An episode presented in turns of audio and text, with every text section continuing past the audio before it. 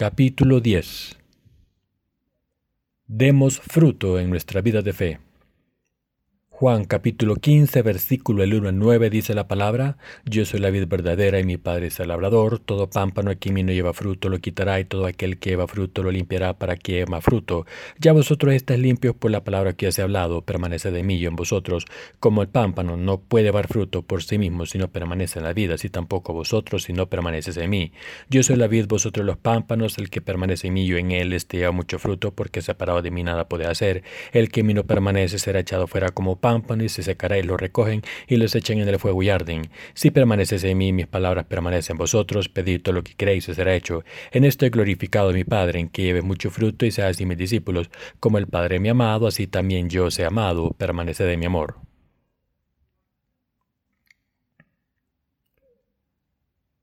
En el pasaje de las Escrituras de hoy, nuestro Señor nos está diciendo que Él es la vid y Dios Padre es el labrador. Nos dice que somos las ramas de esta vid. El Señor también dijo que Dios Padre quita las ramas que no dan fruto, mientras que limpia las que dan fruto para que den aún más. El Señor se complace con las ramas que dan mucho fruto. Un árbol frutal no tiene el lujo de escoger si va a dar fruto o no. Todo árbol debe dar fruto ya que esa es su razón de existir. Un árbol frutal que no dé ningún fruto es completamente inútil. Estos árboles solo valen para hacer leña. Pensemos en algunos tipos de árboles frutales como los perales, los manzanos y las viñas. ¿Tienen estos árboles algún uso más además de dar fruto? ¿Pueden construir una casa con perales? ¿Pueden utilizar los manzanos o las viñas como materiales de construcción? No. Los árboles frutales sirven para dar frutos y son completamente inútiles como materiales de construcción. Comparados con otros árboles, tienen demasiadas ramas y como todos los nutrientes van al fruto, el tronco es demasiado débil para soportar el peso de un edificio. En particular, los manzanos y los perales son tan débiles que a veces las ramas se parten si tienen demasiado fruto, así que el agricultor debe limpiar las ramas cuando el árbol está en flor o empieza a dar fruto. El Señor dijo, Yo soy la vid verdadera y mi Padre es el labrador. El Padre que es el labrador cultiva la vid, corta las ramas que no dan ningún fruto y limpia las ramas que dan fruto para que den aún más fruto. Este pasaje implica que el fruto del Espíritu Santo es absolutamente indispensable para todas las personas nacidas de nuevo del Evangelio del agua y el Espíritu. En otras palabras, cuando nacen de nuevo no tienen otra opción más que dar el fruto al Espíritu Santo. No pueden vivir sus vidas de fe como meros espectadores ni pueden sentarse de brazos cruzados, sino que deben dar fruto abundante como un árbol frutal sano.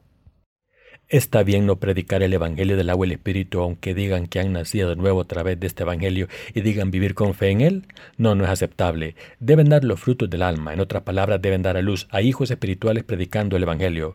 Aunque no prediquen, deben al menos estar unidos con la de Dios y participar en su obra de salvar a las almas a través del Evangelio del agua y el Espíritu. Deben aconsejarles y enseñarles para que escuchen la palabra y le acepten por fe, y cuando hayan sido salvadas deben alimentar estas almas para que crezcan y maduren adecuadamente. Además deben mantener a las almas recién nacidas de nuevo para que también den frutos espirituales. Así es como nace el fruto del Espíritu.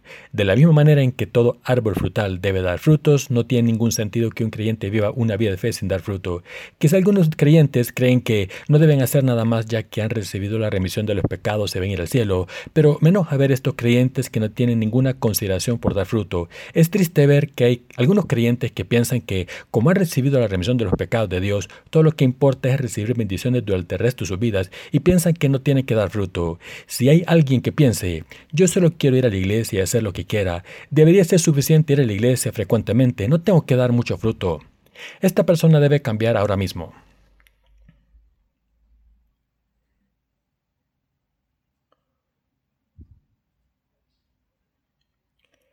El Señor es la vid y Dios Padre es el labrador. Dios dijo que si una rama no da frutos es inútil y por tanto el labrador la corta, pero si una rama da buen fruto, el labrador trabaja para limpiarla para que dé más fruto. Por tanto, en nuestra vida de fe debemos dar fruto espiritual. Ahora que hemos nacido de nuevo a través del Evangelio del agua y el Espíritu, estamos viviendo nuestra vida de fe con la iglesia para poder dar frutos. ¿Cómo podemos dar fruto entonces? Por supuesto, algunos de ustedes pueden dudar de su habilidad para dar frutos y preguntarse, ¿qué puedo hacer yo por mi cuenta? ¿Qué puedo conseguir si ni siquiera puedo cuidar de mí mismo? Es posible que piensen eso, pero cuando el Señor nos dijo que permaneciésemos en Él, dijo, yo soy la vid, vosotros los pámpanos, el que permanece en mí y en Él esté a mucho fruto, porque separado de mí nada puede hacer. Como personas nacidas de nuevo por el agua y el Espíritu, somos las ramas de la vida, así que mientras permanezcamos en la vida del Señor y el Señor permanezca en nosotros, podemos dar mucho fruto, aunque intentemos hacer las cosas por nuestra cuenta. Dios nos ayuda a dar frutos abundantes fácilmente y por eso todo lo que tenemos que hacer es vivir en la vida. ¿Qué significa permanecer en la vida? La vid se refiere al Señor y a la iglesia de Dios. Dicho de otra manera, vivir su vida dentro de la iglesia de Dios es vivir en la vid. ¿Qué significa permanecer en el Señor? Ustedes han sido salvados y han nacido de nuevo por el Evangelio del agua y el Espíritu, pero ¿qué significa permanecer en el Señor y no permanecer en el Señor? ¿Qué significa exactamente permanecer en el Señor? El Señor dijo que quien permanece en Él da mucho fruto, pero ¿qué quiere decir esto? Estas preguntas son especialmente importantes para los justos que han recibido la remisión de los pecados recientemente. Nuestro Señor dijo, si permaneces en mí, mis palabras permanecen en vosotros, pedid todo lo que queréis y os será hecho. Permanecer en el Señor significa unirse al Señor. Unirse al Señor significa aceptar su palabra en nuestros corazones tal y como es y creer en esta palabra tal y como es. Esta es la fe por la que permanecemos en el Señor después de haber nacido de nuevo a través del Evangelio del agua y el Espíritu. Si creemos en la palabra de Dios, esto significa que estamos permaneciendo en el Señor. Como creemos en la palabra de Dios, la fe nace en nosotros y como creemos que todo ocurrirá según esta palabra, heredaremos el reino de Dios por esta fe. Por tanto, por nuestra fe en Dios le oramos, por esta fe nuestras oraciones han sido contestadas por Dios y por esta fe hemos dado fruto abundante de manera natural. Por eso el Señor dijo, si permaneces en mí, mis palabras permanecen en vosotros, pedid todo lo que queréis y será hecho. Por tanto, como creemos en Jesús, hemos nacido por el Evangelio del agua y el Espíritu. Debemos saber lo que el Señor dijo en la Biblia para permanecer en Él. Todos nuestros pensamientos y decisiones deben estar basados en esta palabra y debemos vivir nuestras vías de fe según esta palabra. Si no tenemos la palabra de Dios en nosotros, viviremos de cualquier manera según nuestros valores, sin tener en cuenta de que todos debemos vivir en el Señor. La palabra que el Señor nos dio fue escrita por los siervos de Dios en un periodo de más de mil años. El Señor puso por escrito su palabra en un solo volumen, la Biblia. Por tanto, al creer en esta palabra debemos ir al Señor, permanecer en Él y dar frutos abundantes. Por eso quien nace de nuevo por el Evangelio del agua y el Espíritu, al creer en Jesús, debe aferrarse a la palabra de Dios y creer en ella. Esta es la razón por la que debemos creer en la palabra de Dios. La palabra de Dios dice que cualquier rama que no dé fruto será cortada. También dice que las ramas que se marchitan, aunque estén unidas a la vid, serán reunidas y quemadas. Esto nos explica lo que nos ocurrirá si no damos fruto en nuestra vida de fe. Las ramas que no dan fruto son inútiles y por eso es natural que sean cortadas. ¿Qué significa entonces que las ramas se marchiten a pesar de estar en la vid? Cuando una rama se marchita a pesar de estar en la vid, quiere decir que no recibe los nutrientes adecuados de las raíces. En otras palabras, la rama no recibe los nutrientes espirituales necesarios de Jesús y su palabra. Para todos los que han nacido de nuevo a través del Evangelio, y el Espíritu, su alimento espiritual es la palabra.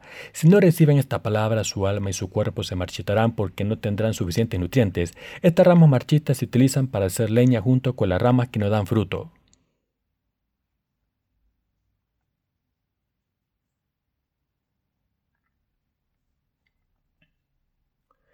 Nuestra vida de fe se acabarán si no damos fruto.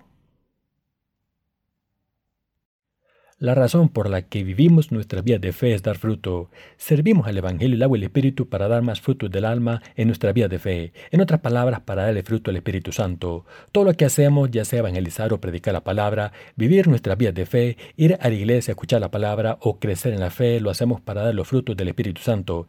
Vivimos nuestra vida de fe para darle fruto al Espíritu Santo. La vida de fe no se vive sin un motivo, sino que se vive para dar aún más frutos del alma. La vida espiritual consiste en enfrentarse al reto de dar más fruto espiritual. Como he dicho, su vida de fe consiste en dar frutos del Espíritu al creer en la palabra de Dios. Si están viviendo una vida de fe seca y aburrida y viven cada día sin ninguna meta, no pueden dar frutos aunque vivan en la vida por mucho tiempo que lleven viviendo con fe. Cuando escuchan la palabra de Dios en la iglesia comunicada por el Espíritu Santo, deben escuchar con atención y aprender lo que Dios les está diciendo, lo que les está enseñando y lo que les está pidiendo. Cuando leen la Biblia por su cuenta pueden entender lo que dicen los pasajes porque tienen al Espíritu Santo dentro. El Espíritu Santo les da sabiduría. En vez de leer la Biblia sin ningún plan, ustedes guardan en su corazón los pasajes que leen y así tienen fe del tamaño de una semilla de mostaza y esta fe consigue resultados asombrosos y puede incluso mover una montaña. El poder de la fe es así de maravilloso. Por esta razón su vida de fe debe centrarse en la palabra de Dios y los que se mantienen firmes en esta palabra de Dios permanecen en la vida y dan frutos abundantes. Este es el resultado final. Aunque no quieran dar frutos, siempre y cuando se mantengan en la vida, absorberán los nutrientes de las raíces y así darán frutos naturalmente. Quien vive en el Evangelio del agua y el Espíritu y cree en la palabra de Dios dará frutos. Esto ocurrirá. Y por eso todos nosotros debemos vivir nuestras vías de fe centradas en la palabra. No pueden dar ningún fruto a no ser que sus vías de fe estén basadas en la palabra. ¿Cómo puede alguien dar fruto por su cuenta? ¿Cómo pueden ustedes dar frutos sin creer en la palabra de Dios? Es imposible.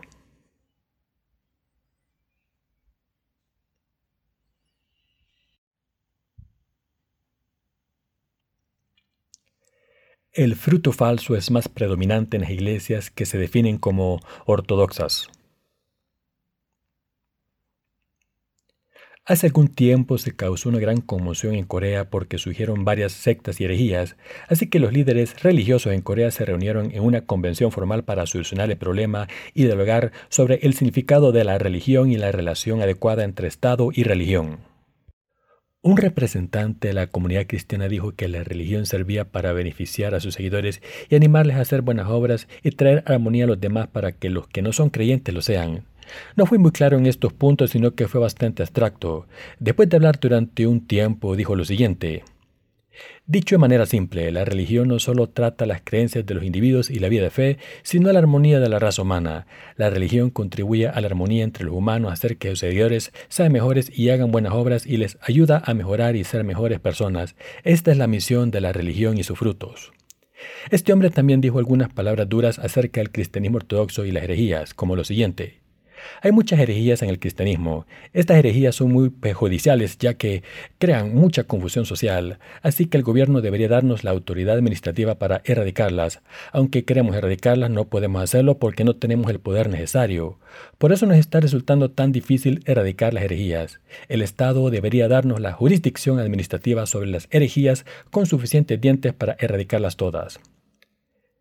Pero Corea tiene varias religiones. La más importante las más importantes son el cristianismo, confucianismo, budismo y chonjoyo, que es una religión indígena de Corea, pero cada una de estas religiones tiene diferentes sectas. La convención recibió a representantes de todas las religiones que expusieron sus ideas durante 10 o 15 minutos. Un profesor de la Universidad Budista fue a representar el budismo mientras que el cristianismo estaba representado por un profesor de un seminario baptista. El profesor Batista dividió el cristianismo en dos categorías y dijo que solo el cristianismo ortodoxo es bueno y que las herejías son malas y que por tanto tienen que ser erradicadas. Entonces añadió que para conseguirlo el Estado tenía que dar a las iglesias ortodoxas una autoridad administrativa sólida, Después habló el profesor de la Universidad Budista, habló de varios problemas generados por la religión.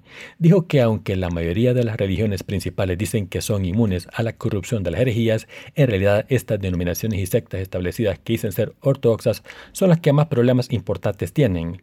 Comentó que las religiones que se definen como ortodoxas se revisten de hipocresía como tumbas lavadas con cal y que los practicantes de las religiones reconocidas por ser ortodoxas son las más problemáticas. Aunque este profesor era budista, seguramente había pensado en este problema durante mucho tiempo, ya que lo explicó a la perfección. Como muy bien dijo, los practicantes de la religión ortodoxa tienden a practicar el mal más que los herejes. Entonces el profesor que representaba al budismo dijo, el problema con las religiones ortodoxas es que se embellecen a sí mismas para aparentar. Según este profesor, los más ortodoxos son los más problemáticos. Entonces puso un ejemplo relacionado con el budismo. En el pasado hubo un tiempo en Corea en que el budismo estaba tan corrupto que estaba podrido, y en ese mismo momento la nación estaba pasando por una de las crisis más duras de la historia. Pero aunque el futuro del país estaba colgando de un hilo, los líderes budistas de aquel entonces estaban obsesionados con construir templos extravagantes esperando la situación económica del pueblo. En un momento de decadencia nacional, la religión estatal es la más decadente y por eso esa época estaba llena de corrupción religiosa y decadencia nacional. Las iglesias coreanas son de las más grandes y tienen el mayor número de miembros. Hace algún tiempo, dos periódicos importantes de Corea publicaron artículos sobre las 10 iglesias más grandes del mundo y las cinco mayores estaban en Corea. Una de las características de las iglesias ortodoxas en Corea es la de competir por tener los edificios más grandes y extravagantes. Se dice que los indios practican su religión mirando hacia el mundo siguiente. No solo los indios, sino la mayoría de los practicantes de las religiones del mundo también miran hacia el mundo futuro y practican sus religiones para tener una vida mejor después de la muerte. Sin embargo, los coreanos están más interesados en el presente que en el futuro o la vida después de la muerte. Así que todas las religiones que fueron introducidas desde el extranjero, ya fuese el budismo o el confucianismo, fracasaron en Corea. Como los coreanos están más interesados en la prosperidad presente y la religión resalta la importancia del mundo futuro, es normal que los coreanos rechazasen estas religiones por no ser realistas. Así que Toda religión extranjera, incluyendo el cristianismo, tuvo que cambiar su orientación para hacer hincapié en la prosperidad temporal para atraer a los coreanos, ya que ellos deseaban cumplir sus deseos en este mundo.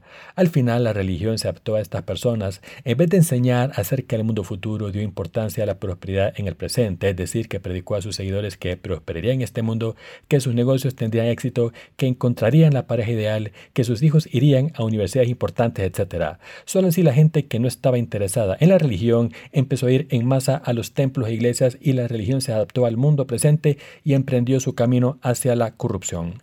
El budismo no es la única religión con este problema, el cristianismo también está corrupto. El cristianismo también ha abandonado su llamado evangélico original del Evangelio del agua y el Espíritu y se ha adaptado a la codicia de las personas. Entre las muchas denominaciones cristianas que existen, las que se definen como ortodoxas están particularmente corruptas. Esto se debe a que estas iglesias también se han adaptado a los que buscan simplemente la prosperidad. La religión debía hacer pensar a la gente en el problema de las almas y mirar hacia el mundo siguiente, es decir, el cielo. Debía solucionar el problema de las almas y guiar a la gente hacia el cielo. Sin embargo, en vez de llevar a la gente en esta dirección, los líderes religiosos se centraron en los problemas del mundo presente que todo el mundo quiere resolver, así que solo enseñaron a la gente a recibir bendiciones en este mundo y la religión acabó en un estado de corrupción total. Este es el problema del que habló el representante del budismo. El hombre que representaba al cristianismo dijo que el cristianismo ortodoxo era maravilloso y que solo las herejías eran problemáticas y por eso las iglesias ortodoxas deberían obtener jurisdicción sobre las herejías para poder erradicarlas. Otro hombre budista dijo que los practicantes de la religión, que se definen como ortodoxos, son los que causan los mayores problemas porque todos están corruptos y entre ellos los peores son los líderes religiosos. Dijo que la corrupción religiosa sale de la aceptación que estos líderes han mostrado ante los deseos de las masas y en Corea la corrupción es peor porque la gente solo pide la prosperidad en el presente. Hay muchas denominaciones en Corea, pero entre ellas hay una que ha dominado a la comunidad cristiana coreana en los últimos 50 años. Esta denominación con tanta influencia está basada en un solo pasaje. Amado, yo deseo que tú seas prosperado en todas las cosas y que tengas salud, así como prospera tu alma. Esta denominación engaña a la gente predicando que todos los problemas carnales se resuelven si se cree en el cristianismo. Aunque esta denominación es más reciente que las demás, ha tenido mucho éxito en las comunidades cristianas coreanas. Las iglesias de esta denominación causan todo tipo de conmoción durante sus reuniones de adoración.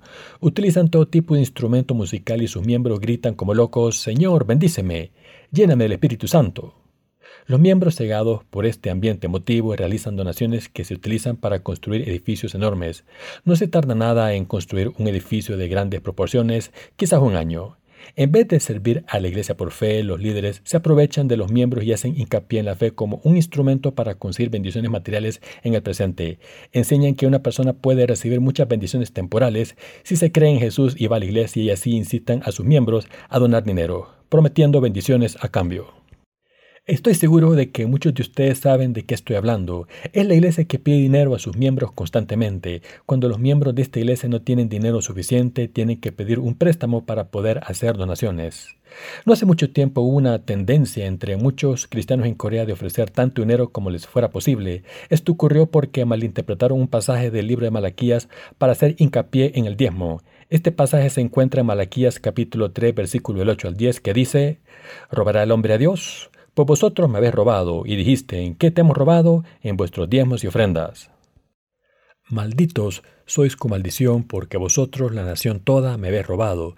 Traed todos los diezmos al alfolí, y haya alimento en mi casa, y probadme ahora en esto, dice Jehová de los ejércitos, si no os abriré las ventanas de los cielos, y derramaré sobre vosotros bendición hasta que sobreabunde. La verdad es que en los tiempos de Malaquías los corazones del pueblo de Israel habían abandonado a Dios, se habían olvidado de Dios en sus vidas y ya no daban el diezmo ni ninguna ofrenda y por eso Dios les reprendió de esta manera. Dios dijo que le estaban robando, pero algunos pastores que no entendían el contexto de este pasaje y desconocían su significado verdadero empezaron a predicar que si una persona daba el diezmo sería bendecida. Decían que si una persona ofrecía la mitad de su salario en vez de una décima parte, esta persona recibiría más bendiciones. Muchas personas siguieron esta enseñanza porque querían ser ricas, así que empezaron a ofrecer muchas donaciones como que si se tratara de una moda, pero estas enseñanzas no tienen una base bíblica.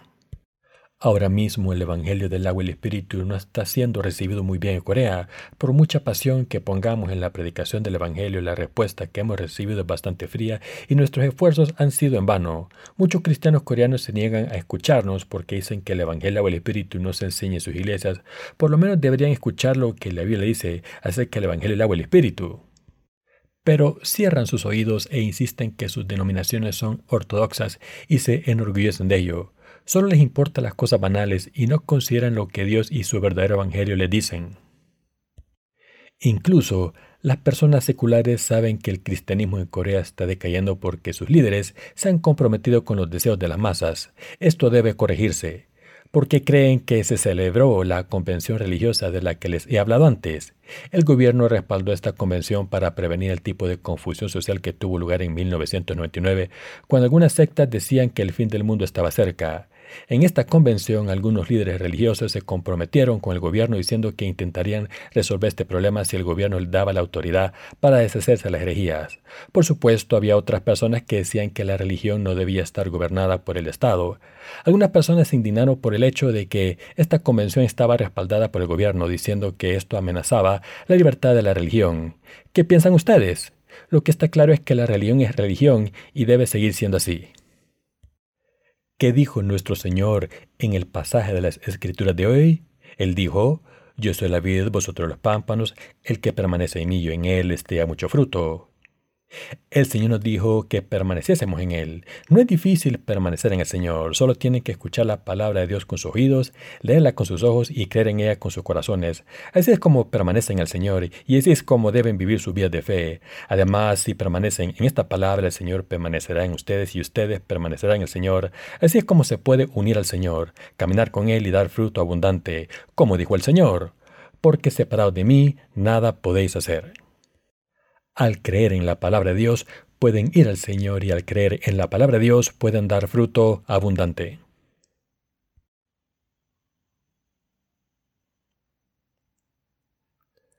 Sus vidas de fe se viven para dar mucho fruto espiritual.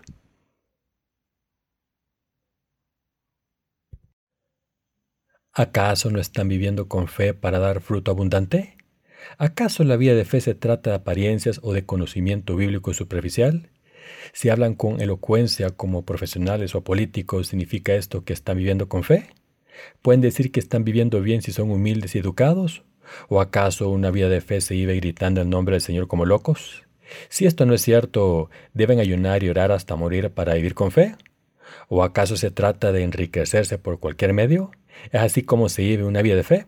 Por supuesto que no. La vida de fe se vive como la vid que da fruto. El que la vid dé fruto significa que da fruto espiritual, es decir, el fruto que salva vidas. Las ramas de la vid son muy débiles. Cuando se cortan por el tallo se puede ver que están vacías por dentro. Además son muy delgadas, no más gruesas que un dedo y por eso se queman fácilmente. Pero estas ramas huecas y delgadas dan uvas deliciosas y maduras que todos pueden disfrutar. La vid no es muy atractiva, pero como da un fruto maravilloso, la gente la disfruta y el labrador la cuida. Nuestras vidas de fe son como esta vid que da fruto. De la misma manera en que una vida es completamente inútil si no da fruto, una vida de fe que no da fruto es inútil. Una vida de fe que da fruto es nuestra misión y es la vida de fe correcta. Por eso, por eso todos debemos dar fruto en nuestras vidas. ¿Da fruto la viña de repente? Aunque no se cuide la viña, ¿ven frutos en ella?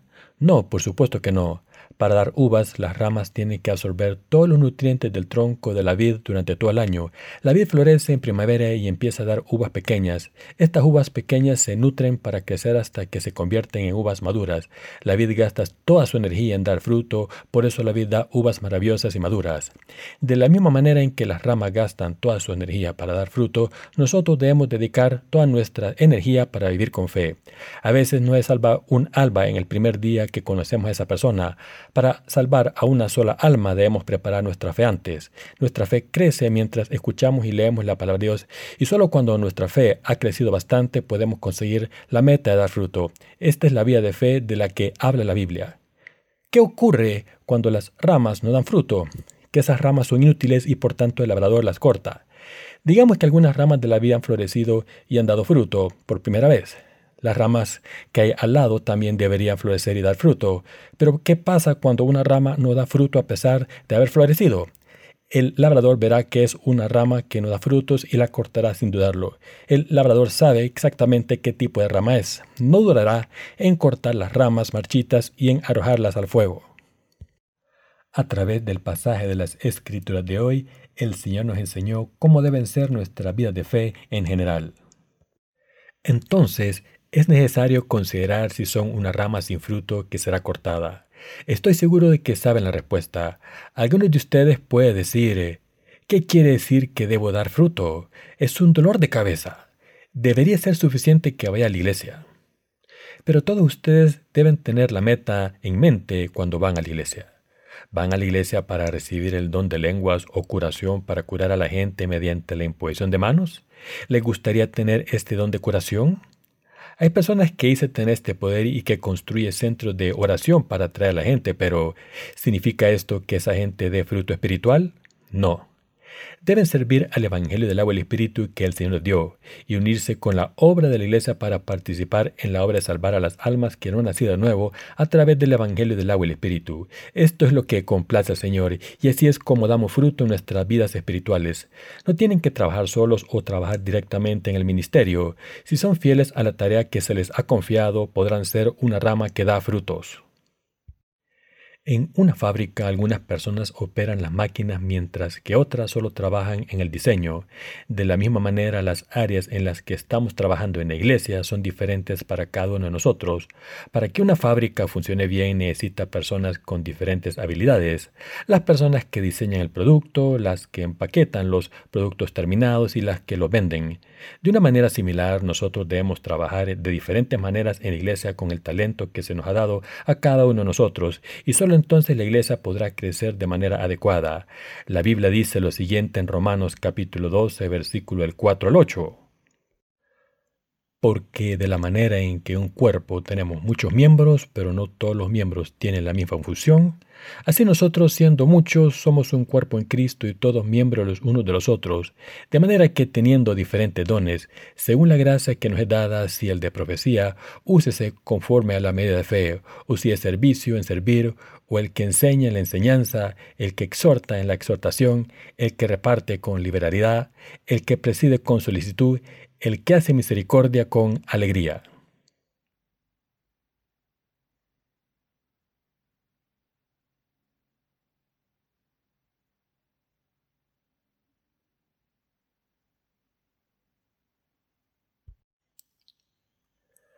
Cada uno de nosotros tiene una tarea que llevar a cabo en la iglesia de Dios. Debemos trabajar según el talento que Dios nos ha dado. Vivir en unidad de esta manera por el Evangelio del agua y el Espíritu es como podemos dar fruto en nuestras vidas diarias. ¿Qué podemos hacer para dar este fruto al Evangelio? ¿Y qué tipo de trabajo debemos hacer? Lo sabrán cuando empiecen a vivir en la iglesia y empiecen a estar unidos a ella. El Espíritu Santo que vive en ustedes les ayudará a darse cuenta de lo que pueden hacer con la iglesia y cómo pueden hacer su tarea. Cuando hagan la obra de Dios con lealtad a su debido tiempo, Dios les dará más trabajo y ustedes podrán llevar a cabo sus tareas con la fuerza que Dios les dé. De esta manera, si permanecen en la vida, podrán seguir absorbiendo los nutrientes y dando buen fruto. Al hacer esto, el Señor cuidará de ustedes y les amará. Cuando las ramas dan fruto, crecen nuevos capullos y cuando estos capullos se nutren adecuadamente dan fruto. De esta manera, cuando predicamos el Evangelio a una persona nueva, esta persona recibe la remisión de los pecados y se convierte en una nueva rama. Y cuando nutrimos a esta nueva alma, ella a su vez predicará el Evangelio, el agua y el Espíritu a otras almas. Este ciclo se repetirá una y otra vez. Por eso los que creen en el Evangelio o el Espíritu primero son tan importantes porque son el canal por el que los nutrientes pasan a las ramas que han recibido la remisión de los pecados recientemente. Cuando se absorben los nutrientes de las raíces, no solo se crece, sino que también se nutre a los nuevos capullos que están unidos a nosotros.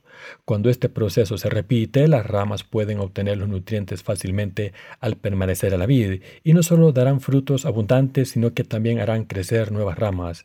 Así es como la vid crece. Por eso los predecesores de la fe deben seguir alimentando la fe de los que le siguen. Los predecesores de la fe deben dar el poder de la fe a todos los creyentes que le siguen.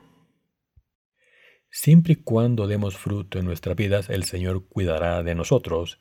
Si enfermamos, el Señor nos cura completamente y nos protege para que podamos seguir creciendo. Sin embargo, si no damos ningún fruto, el Señor nos cortará por ser inútiles. Por tanto, debemos trabajar sin cesar hasta el día en que el Señor vuelva. Debemos seguir absorbiendo los nutrientes y extendiendo nuestras ramas. Por eso ninguno de nosotros puede decir, estoy cansado de todo este trabajo, he trabajado suficiente, no quiero seguir. En realidad, no hay nada que podamos hacer solos porque no trabajamos con nuestras propias fuerzas, sino por la fuerza del Señor. Todo lo que tenemos que hacer es permanecer en la vida del Señor Jesucristo. Así que mientras creamos en la palabra de Dios, el Señor nos dará fuerzas para dar fruto y así al permanecer en el Señor podremos dar fruto en el momento adecuado. De esta manera hemos dado fruto año tras año para ofrecérselo al Señor. La vid da uvas y se las ofrece al labrador cada año. Así el labrador cuida de la vid. El Señor cortará las ramas y las quemará si no dan fruto. Estas ramas solo pueden utilizarse como leña, ni siquiera se pueden utilizar como fertilizante. Lo que todos debemos recordar claramente es que la vida de fe se vive para dar fruto espiritual. Hagamos lo que hagamos y sean cuales sean nuestras circunstancias, debemos vivir para dar fruto.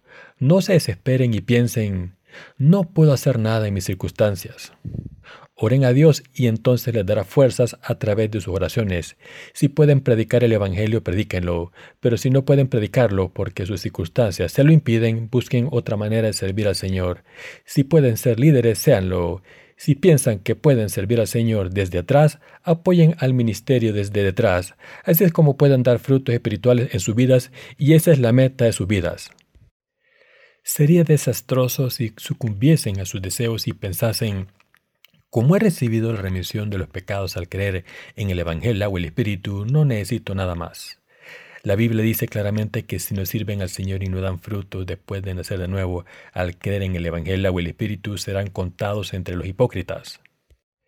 El Señor considera a un creyente que no da fruto como alguien que no ha nacido de nuevo. Estas personas acabarán siendo más malvadas que los pecadores.